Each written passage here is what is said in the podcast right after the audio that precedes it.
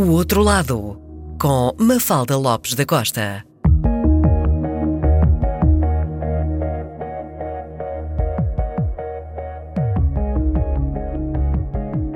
Licenciado em Design de Equipamento pela Escola de Belas Artes de Lisboa, trabalhou em design industrial, mas acabou por se dedicar mais à pintura e ao desenho. Fez algumas exposições de pintura e desenho, sendo sobretudo o desenho que mais o interessa pelo seu caráter experimental e por ser mais um processo do que um resultado. É professor na Escola Secundária Pedro Nunes, em Lisboa, e tem uma paixão por diários gráficos e diários de viagem. Este é o outro lado de Eduardo Salavisa. Bem-vindo ao programa, Eduardo. Explique-nos um pouco o que é que é um diário gráfico. Dizer, o diário, pelo menos para mim, é um caderno se, com, que se anda sempre com ele. No meu caso, até é um caderno bastante pequeno, onde cabe num bolso, por exemplo. E uh, vai-se tirando uma espécie de apontamento. É como um apontamento uh, coisas que, chama, que nos chamam a atenção e nós registamos. Uh, podemos também escrever, por exemplo. Uh, em princípio, será, no fim, aliás, no fim será um diário, porque é diariamente que nós vamos tirando esses apontamentos. Uh, portanto, não é com a ideia de um diário, uhum. mas afinal fica um diário porque acaba também por refletir, tal como o diário, alguma, algum do nosso lado pessoal, sendo que uh... passa pelo, não tanto pelo pensamento, ou talvez, mas sobretudo pelo olhar, não? Sim, uh, passa pelo que nós vamos observando. observando e registando. Registando, tentando às vezes perceber o que é que estamos a ver. Pode ser também uma, uma podem ser ideias que nos vêm na, na altura para qualquer coisa que nós estejamos a pensar. Uh, mas fica realmente como é, é feito cotidianamente. Uh, eu ponho, por exemplo, sempre nos desenhos, quase sempre ponho as datas, por exemplo, e as horas, às vezes até, uh, acaba por ser um diário. E quando nós voltamos àquele caderno, realmente lembramos, é uma, são memórias daqueles dias. E há também nestes diários gráficos, é só desenho ou existe também uma parte de escrita ou depende das pessoas? Bem, depende das pessoas, claro, mas uh, no meu caso eu escrevo também, não escrevo muito, mas depende também. Depende um bocado se eu, se eu estou em viagem, por exemplo, escrevo uhum. bastante mais. Uhum porque há muito mais coisas novas a acontecerem e nem tudo eu consigo desenhar, portanto, e, e mesmo informações, informações triviais, uhum. quanto custa aquele hotel, onde é que é, etc. Uh, eh, portanto, em viagens escreve-se bastante mais. Até coisas que não têm a ver com o desenho, coisas que não têm a ver realmente com o desenho. Um, tem a ver com a viagem. Tem a ver com a viagem e com o que eu vou fazendo. Uh, no dia a dia, ponho, normalmente ponho só uma legenda, a data, enfim. Uh, falava há pouco de uh, ter também um diário nas viagens, publicou um livro chamado Diários de Viagem, onde reúne diários de 35 autores contemporâneos. Estes diários de viagem não são os mesmos do que o diário gráfico, ou seja, existem, uh, existe um para o dia a dia e há outro para o diário de viagem, ou pode-se juntar tudo num? Bem, eu na altura que coordenei esse livro, eu é convidei uh, os autores e tive esse problema, se ia convidar uh, pessoas que fizeram viagens ou pessoas ou eram cadernos do dia a dia ou se acumulavam. E então, bem, como eu desenvolvi para já no título, eu digo que são diários de viagem, subtítulo Desenhos do Cotidiano. Uhum. aí há uma certa contradição. Hum, há, há e não há contradição, porque eu vejo a viagem, vejo o cotidiano também pode ser como uma viagem. Mas depende da definição Portanto, de viagem. Não, viagem não tem que ser uma viagem longa, etc e, e perguntei às pessoas, portanto, por umas, alguns desenhos, algumas páginas e um texto sobre aquilo, sobre como é que faziam, uh, o que é que aquilo lhes interessava. Portanto, cada um é que depois decidia se ia apresentar uma viagem ou não. Mas são diários gráficos e eu não chamei ao livro diários gráficos porque nessa altura eh, era um termo que não, não era muito conhecido. Portanto, diários de viagem seria mais, enfim, mais comercial, vamos lá. E, mas no fim são uh, o que as pessoas me apresentaram eram diários gráficos. Que às vezes tinha a ver com viagens propriamente ditas, outras vezes não tinha. Mas o que me interessava eram, eram coisas do dia a dia, como é que as pessoas usavam aquilo. Se usavam para, para, por exemplo, os artistas plásticos usam muito para ideias que, enfim, como um, como um, como um escritor, por exemplo, eh, no dia a dia houve uma frase, uma, uma, uma, expressão que lhe interessa e assenta para não se esquecer. O diário gráfico para um artista plástico pode ser isso, pode ser uma ideia que lhe vem quando ele vai no autocarro, por exemplo, e ele registra. Um, isso também me interessava, uhum. mas não era só isso que me interessava. Para mim, até me interessam mais desenhos, uh, o que o o que o Hugo Prato chama desenhos inúteis. Uhum. São desenhos que não servem para nada, realmente. Muito bem. Uh, vamos falar eh, daqui a nada sobre outros diários gráficos e para ilustrar esse tema vamos ouvir uh, um tema também, o tema principal da banda sonora do filme O Paciente Inglês, onde exatamente o protagonista também tem um diário gráfico.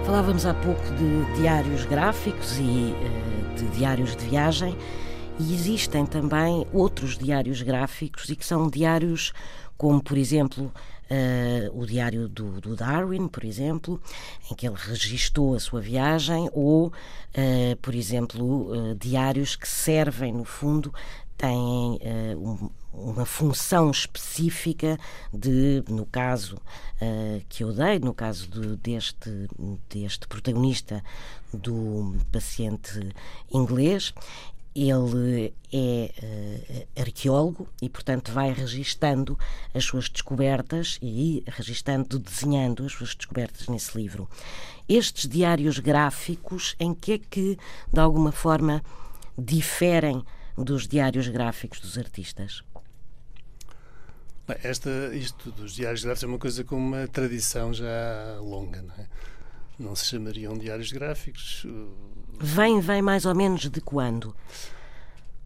Eu penso que quando não havia fotografia, por exemplo, era um bom meio de registar as coisas. Uhum. No, naquelas viagens filosóficas, por exemplo, sim. que se faziam à África. O Grand Tour ou, e essas coisas, sim. sim ou o Delacroix, que foi a Marrocos. O Delacroix, exato. Nessa altura, portanto, não havia fotografia. O Delacroix é um bom exemplo.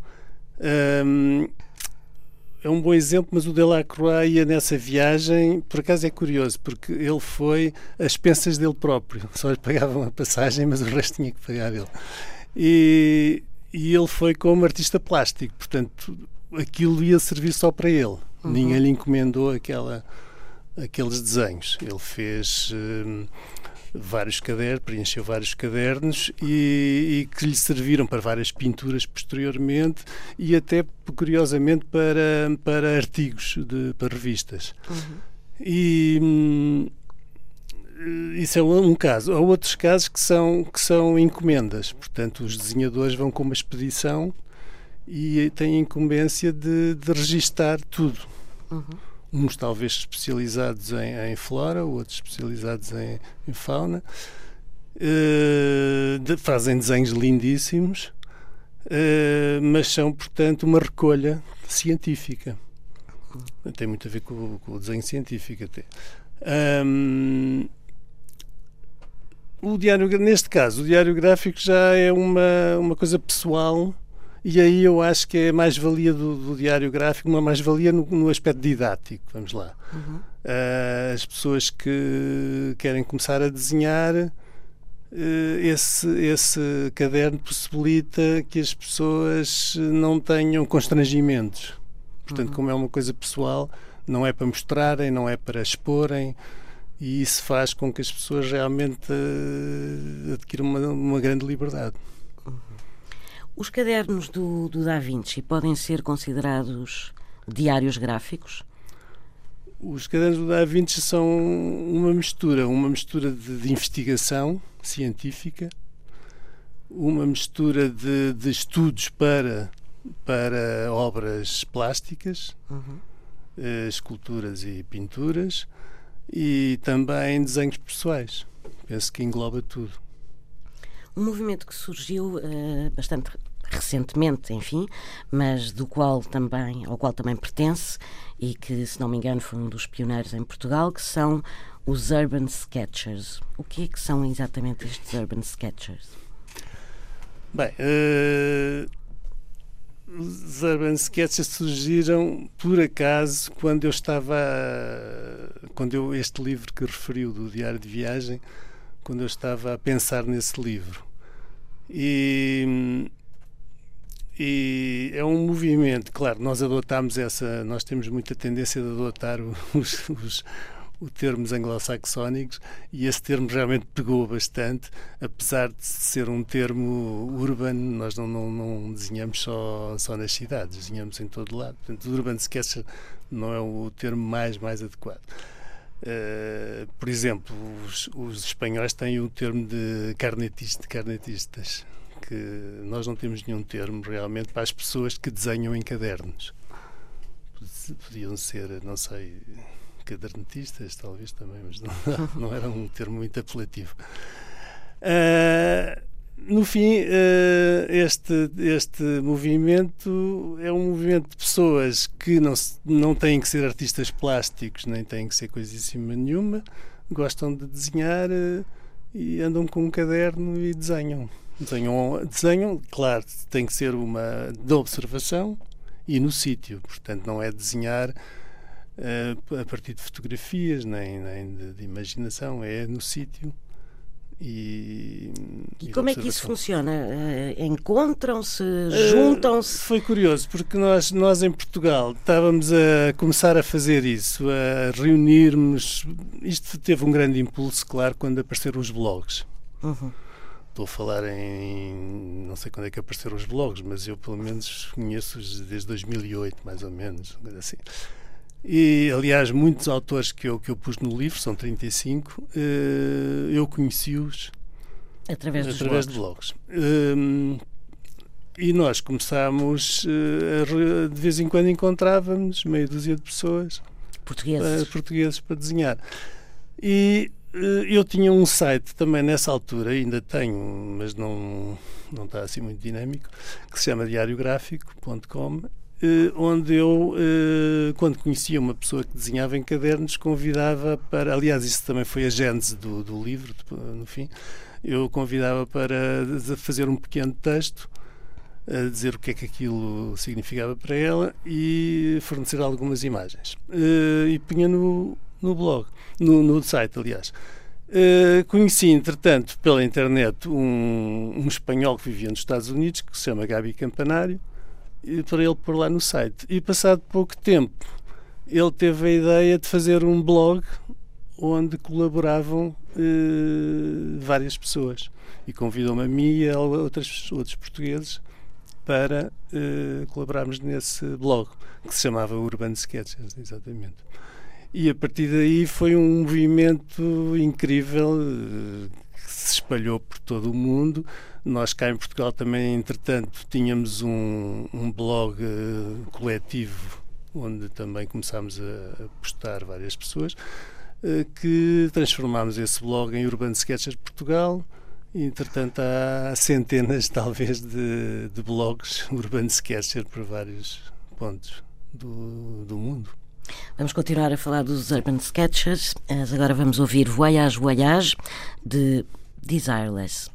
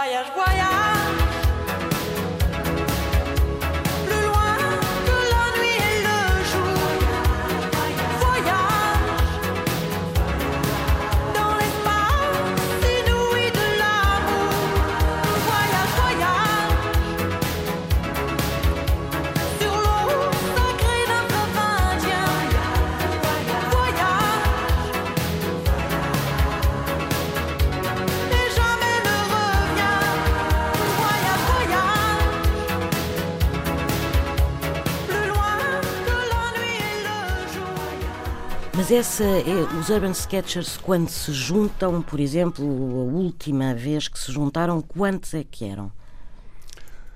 Bem, nós cá em Portugal, eh, há pouco tempo, fizemos 10 anos e resolvemos eh, comemorar. Então eh, juntámos cerca de 150 pessoas. 150 pessoas Sim, portugueses? Portugueses. Portugueses. Convidámos esse tal Gabi Campanário. Ok. Pagámos-lhe a passagem dos Estados Unidos para Portugal e ele veio cá. Uh, portanto, era o único convidado. Uh, e de resto as pessoas inscreviam-se e apareciam. Apareciam para desenhar à tarde.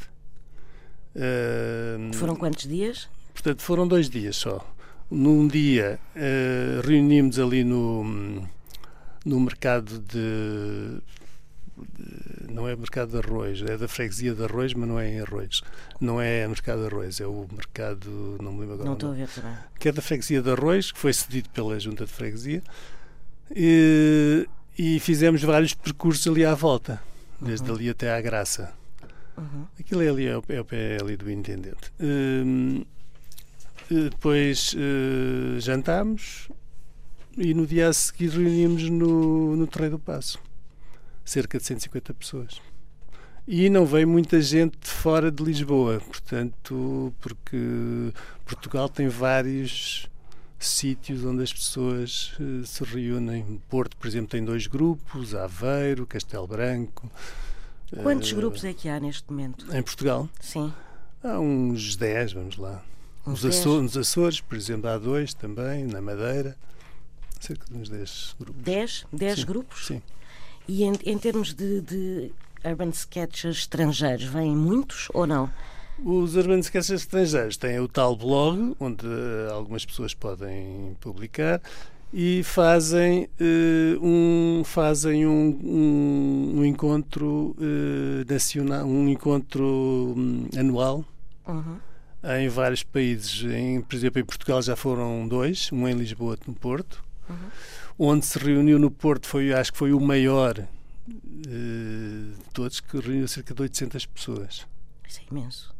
800 desenhadores, todos com o seu caderninho. Este ano era para ser em Hong Kong, mas entretanto parece que os problemas têm havido. Ah, pois. Parece que não vai haver. Imagina, imagina. E é engraçado, são vêm para pessoas de todos os países. Muito bem. Eu gostava também de falar consigo sobre o desenho, e nomeadamente uh, a frase que eu li sua e que uh, diz interessar-se mais pelo desenho, pelo seu caráter experimental e por ser mais um processo que um resultado. O que é que esta frase quer dizer? Bem, o desenho, há muitas vertentes de desenho. Eu estou a falar de desenho de observação, uhum. primeiro. E, e, e, feito em cadernos, que eu acho que, que aqui também tem importância. Eh, este desenho feito em cadernos não é um desenho para mostrar, como eu, como eu já disse. Não é um desenho para publicar Aliás, os livros que eu tenho publicado de, de viagens, nem todos por acaso, mas uh, alguns não foram, não foram, os desenhos não foram feitos para publicar, portanto foram feitos e depois por, por acaso depois publicaram-se. Uh, mas este tipo de desenho, portanto, é um desenho experimental, um desenho que não, não tem que ser. Uh, aliás, tem algumas características que, é, que não, não, é, não é acabado, não, não tem que ser. Uh, não é um desenho perfeito. Eu, aliás, costumo dizer, vou buscar muitas vezes uma frase de um, de um jornalista colombiano que eu conheci, conheci, enfim, mas por, por e-mail só um, que ele diz que é, a memória só é confiável quando é imperfeita. Uhum. Eu tô, também eu, eu acho que o desenho também é um bocado este tipo de desenho também é um bocado isso. Só é só é só é um desenho imperfeito. Uhum. Uh, porque desconfio muito daqueles desenhos uh, deste tipo de desenho que são muito perfeitos, muito bem feitinhos não é esse tipo de desenho que me interessa. É um desenho uh, realmente pouco acabado, uh, experimental, no fundo. Muito bem. E quando, quanto ao, ao dizia-me que eh, é um lado experimental, mas no momento uh, da observação, a observação não é experimental, ou seja, há uma mediatização entre aquilo que vai ser posto, há um enquadramento lógico, não é? E imediato, mas depois aquilo que é posto, ou a composição que é posta no caderno, já obedece a uma coisa que não é não é para uh, pessoas que, que não à primeira à primeira vista é para alguém que já sabe transpor esse desenho para o caderno.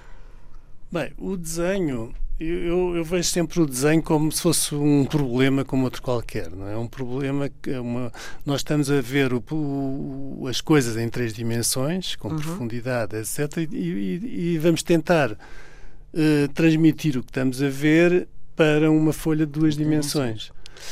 Portanto, esse problema como é que fazemos? E esse problema não tem uma Mas solução. Esse problema resolve-se com o olhar, não se resolve com a mão.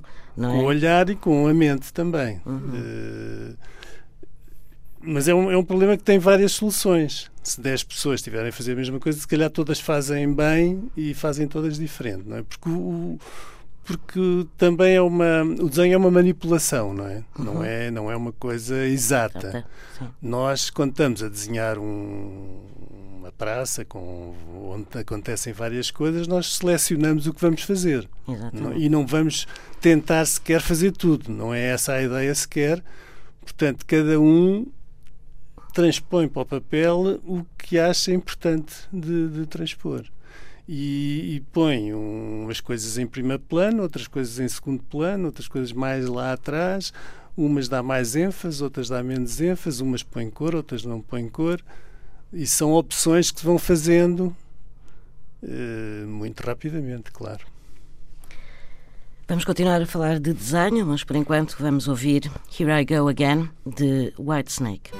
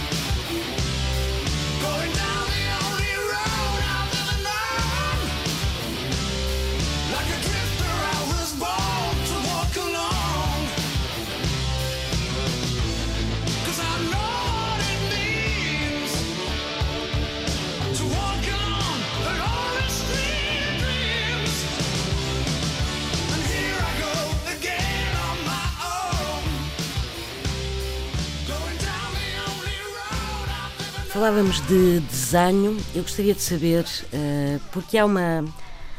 As pessoas têm, têm uma, uma ideia que apenas as pessoas com talento, ou seja, que o desenho é fruto do talento e que não se pode aprender a desenhar.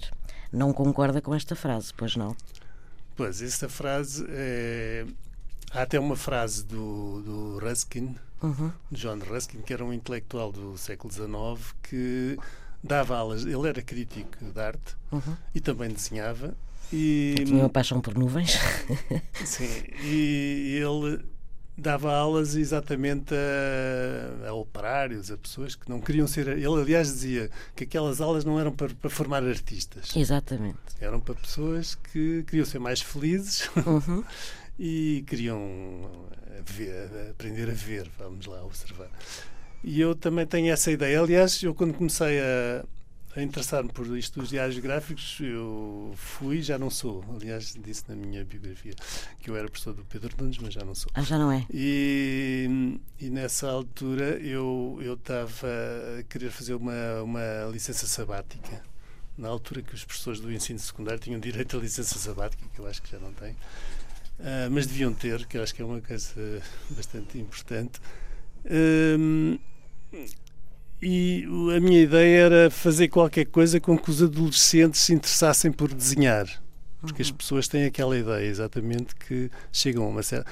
Toda a gente desenha desde, desde miúdo, não é? Chega a uma certa idade. Para. Mas param e as pessoas não. acham que já não têm jeito. Exatamente. E, e eu queria-lhes tirar um bocado essa ideia. E o diário gráfico poderia ser uma maneira, portanto, das pessoas terem o hábito de andarem com o caderno e pedia, um... pedia aos seus alunos para terem exato, um diário exato, gráfico? Exato, exatamente para eles desenharem fora da, da sala de aula. E, uh, e a ideia era mesmo uh, desbloquear, portanto, toda a gente achar que poderia desenhar, porque as pessoas dizem que não, não, não conseguem desenhar porque nem sequer tentam desenhar. É uma coisa curiosa que as pessoas não dizem que não sabem escrever, as pessoas uhum. aprendem a escrever depois, eh, também não escrevem muito, também não escrevem como escritores, escreve, também não é isso que se pretende. Exatamente. Uh, Pretende-se que as pessoas tenham uma ferramenta para, para se exprimirem. Ou, uh, e o desenho é a mesma coisa, também pode ser uma ferramenta para as pessoas uh, registarem qualquer coisa, não. Mas as pessoas têm sempre a, a, ideia que o desenho tem que ser uma. Uma coisa artística. Uma coisa artística, muito bem feita toda a gente. E depois há um outro equívoco, há um grande equívoco também nisso, que é o, o estar parecido. O estar ah, parecido sim. é terrível.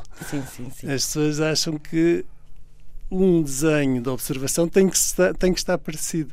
Mas não tem que estar parecido. Um bom desenho não, tem, não, é, exato, não é necessariamente o que está mais parecido. Pode ser um, um, um desenho muito parecido e um mau desenho.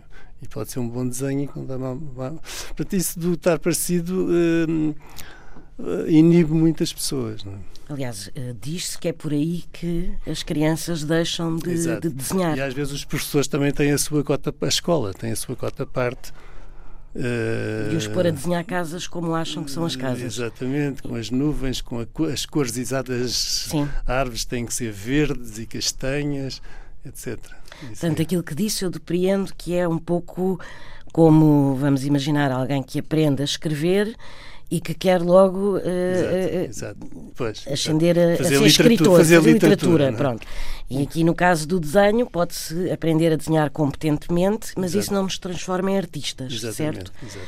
Em relação também se diz que é muito difícil que manter mesmo pessoas que, que continuem a desenhar, ou seja, que passem essa primeira fase de não estar parecido ou uh, da infância e que depois entram na adolescência porque o desenho é algo solitário e, portanto, muitos adolescentes deixam de desenhar porque por questões de socialização. Acha que o desenho é de facto algo solitário? Uh, é, por acaso este movimento que, que há bocado referiu, Dos Urban Sketchers, faz com faz, que as pessoas exatamente. partilhem e isso é uma coisa é, boa. Uh, mas o desenho em si, a atividade, é uma coisa solitária. no fim é como uma pessoa quando está a escrever um texto não, não pode estar a escrever o texto e a estar a conversar, conversar. ou a estar a ver televisão ou a estar Há quem faça, há quem faça isso com a televisão ligada. Sim, a televisão ligada pode. Um, mas estar a conversar não, não dá muito jeito, não é? Uhum. Uh, porque as pessoas têm que estar concentradas a relacionar as ideias, enfim. O desenho é, é a mesmíssima coisa. Uma pessoa pode, para desenhar uh, tem que ter alguma concentração. Tem que ter alguma ou bastante concentração. Eu, por exemplo, que gosto de desenhar rapidamente. Os meus desenhos são feitos muito rápidos e, e, desenhar assim muitas coisas estão a acontecer. Eu tenho que estar com muita atenção mesmo. Uh, eu até gosto de desenhar em pé para não para não se acomodar para não, para não acomodar, exato. E para ser, continuar o traço exato, rápido. Exato. E portanto acho que é um bocado, é uma coisa individual, isso, isso é verdade. Muito bem. Queria também perguntar-lhe em relação a esta última polémica, não sei se ouviu falar, mas que uh, em bastantes estados dos Estados Unidos retirou-se a aprendizagem da escrita cursiva, ou seja, da escrita à mão. E uh, as crianças aprendem apenas a escrever no computador. E agora há uma enorme polémica, porque num desses estados as pessoas, uh, os responsáveis pela educação, querem voltar a pôr a escrita cursiva como obrigatória. Ora, um dos argumentos que eles dão é não só o facto de, numa emergência que não há eletricidade, as pessoas poderem continuar a comunicar, enfim, mas isso já, é, já são outras ideias, mas é sobretudo em relação ao desenho. Ou seja, se a criança não aprende a escrever com a mão, a probabilidade de vir a desenhar é ínfima. Concorda com isso? Sim, eh, concordo. E o desenho, mesmo há uns anos para cá, tem, tem, tem vindo a decrescer de importância, mesmo nas escolas artísticas, em arquitetura e nas escolas de belas artes, cada vez dão menos importância ao desenho. Porquê? Porque lá está, porque acham que o computador eh, faz tudo, faz o resto. Faz o resto. Uh, e o desenho de observação não é, não é, é, é aquilo que eu também disse há bocado, o desenho de observação não serve só para Uh, o desenho de observação serve para nós aprendermos, para nós uh, vermos melhor. Uh, aprender a olhar, aprender não é? a olhar, sim. E, e a escrita e, e, a escrita é a mesma coisa. Eu acho que nós, eu por exemplo, escrevo mas não sei, eu escrevo sempre à mão. Uhum. Uh, quando estou a pensar num texto, escrevo à mão. E depois passo para o computador e faz muito bem para caso passar depois para o computador porque refaço o texto todo completamente. Mas o escrever uh, faz com que pense melhor, talvez, não sei. E a influência do próprio ato de uh, escrever à mão, saber escrever à mão, tem de facto alguma influência sobre o desenho? Bem, o desenho e a escrita têm muitas semelhanças, não é? Ambos são, ambos são, são desenhos. A escrita não é mais do que um uh, o, o desenhar das letras, não é? é Aliás, nós, letras, nós quando nós quando aprendemos a escrever uh, aprendemos a desenhá-las. Uh, portanto, tem muitas semelhanças entre uma coisa e outra. Só uma última pergunta. Qual é o seu kit quando sai de casa? Bem, isso por acaso é engraçado porque as pessoas, quando se encontram para desenhar, falam muito sobre os materiais e mostram e as marcas. E, e eu, por acaso, tento andar só com um caderno deste tamanho, A6, uhum. e uma caneta, mais nada. E uma caneta? E não, uma caneta. não há aquelas aguarelas portáteis, não há. Também as tenho, também as tenho. Mas uh, não. É. Não gosto realmente de, de andar com muita coisa. E, uhum. e o meu ideal, mesmo em, em viagem, sobretudo em viagem até, quando saio do hotel, o que eu gosto de levar, não gosto de levar uh, mochila. Não gosto de levar nada, gosto de não ter nada nas mãos porque dá muito mais liberdade, mesmo quando vou para sítios, enfim, não muito seguros. Ou, é bom as pessoas não levarem nada, sentem-se uhum. muito mais à vontade. E, portanto, o meu ideal é andar só com uma caneta e um caderno. E é uma caneta, é uma, uma caneta específica? É uma caneta específica. a tinta não é solúvel em água. Muito bem. E, e gosto das 05. Muito bem. A última música que vamos ouvir é On the Road Again, de Willie Nelson. Foi o outro lado do artista plástico e professor Eduardo Salavisa. O meu nome é Mafalda Lopes da Costa. Este programa teve a produção de Cristina Condinho e a assistência técnica de João Carrasco.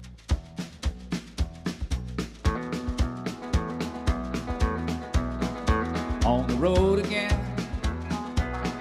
Just can't wait to get on the road again. The life I love is making music with my friends. And I can't wait to get on the road again. On the road again. Going places that I've never been. Seeing things that I may never see again. I can't wait to get on the road again. On the road again.